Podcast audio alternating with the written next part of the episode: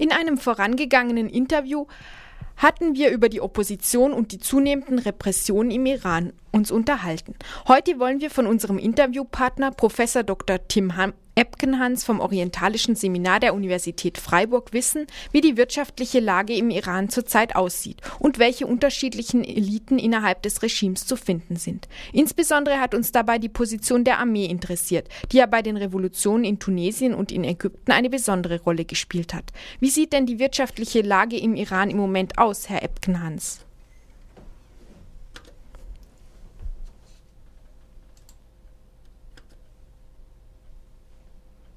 Wirtschaftlichen Entwicklung eines Landes. Und da ist Iran keine Ausnahme, dass wir trotz hoher Öleinnahmen und höherer Einnahmen aus den Rohstoffverkäufen eine Situation haben, wo ein Großteil des Reichtums eines Landes in den Händen kleiner Eliten versickert. Das war in der arabischen Welt insbesondere, beziehungsweise im Mittelmeerraum, wenn wir uns Tunesien, Libyen, Ägypten angucken, eine kleine Elite um den Präsidenten oder um den Revolutionsführer herum, meistens die Familie, weitere Familie, die davon profitiert hat. Im Iran ist das Ganze etwas komplexer angelegt, was auch durchaus Ursprünge in der Revolution von 1979 hat. Wir haben dort eine konservative Machtelite, die sich sehr stark auf ähm, das Militär, hier insbesondere die Revolutionsgarden, verlässt.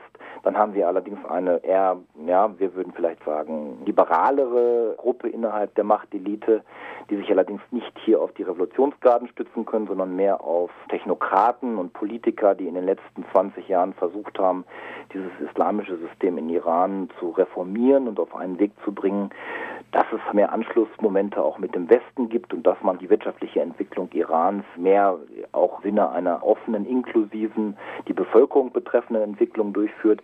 Und dieser Konflikt in der Machtelite sieht im Iran halt anders aus, als er in anderen Ländern, gerade der arabischen Welt, ausgesehen hat. Also könnte man davon ausgehen, dass im Iran die Machtbasis nach wie vor eine breitere ist als in den anderen genannten Ländern, in denen es jetzt zu Aufständen gekommen ist? Das macht uns das Regime glauben. Also das Regime äh, versucht ja sehr stark immer gerade so ländliche äh, Bevölkerungsteile für Revolutionsfeierlichkeiten und andere Feierlichkeiten zu mobilisieren. Und es gelingt dem Regime auch mit Abstrichen relativ gut, besser zumindest als etwa in Ägypten oder in, in Tunesien, wie wir gesehen haben.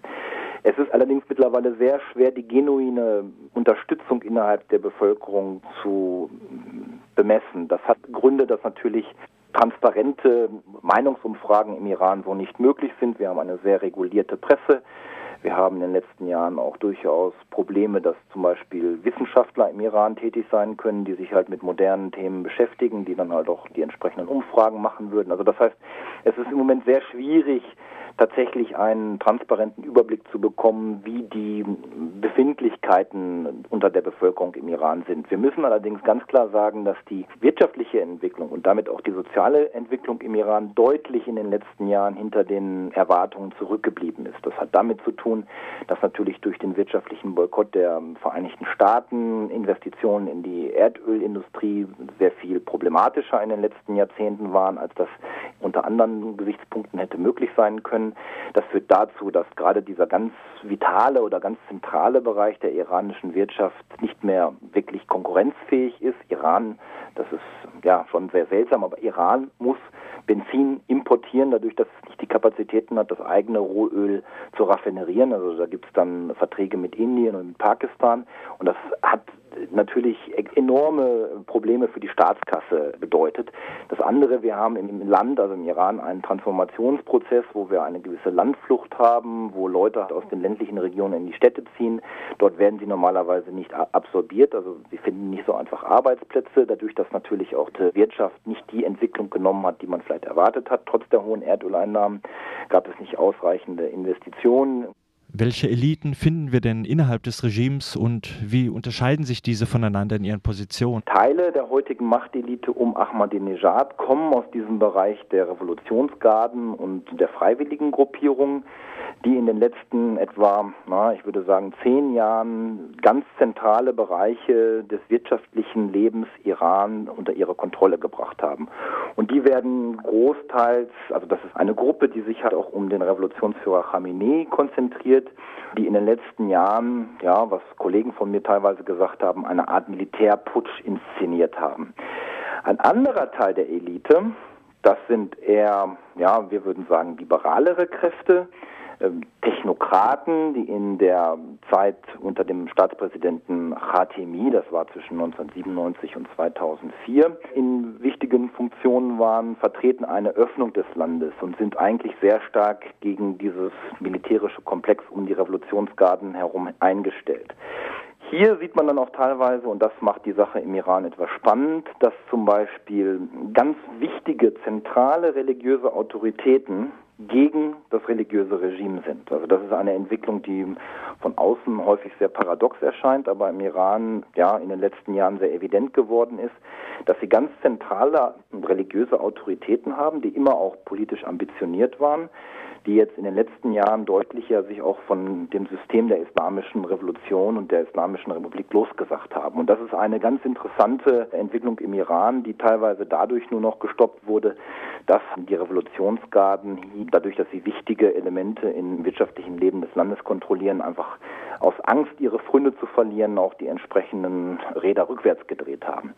In der arabischen Welt, also man sollte das natürlich nicht einfach vereinfachen. Es ist natürlich so, dass zum Beispiel in Ägypten das Militär eine ganz andere Rolle gespielt hat, wie etwa jetzt in Libyen. Und in Tunesien und Ägypten sieht man vielleicht, dass das Militär eher nicht involviert war, aber dafür haben wir sehr starke Sicherheitskräfte, so auch teilweise paramilitärisch oder halt aus dem Geheimdienst heraus, die da agiert haben.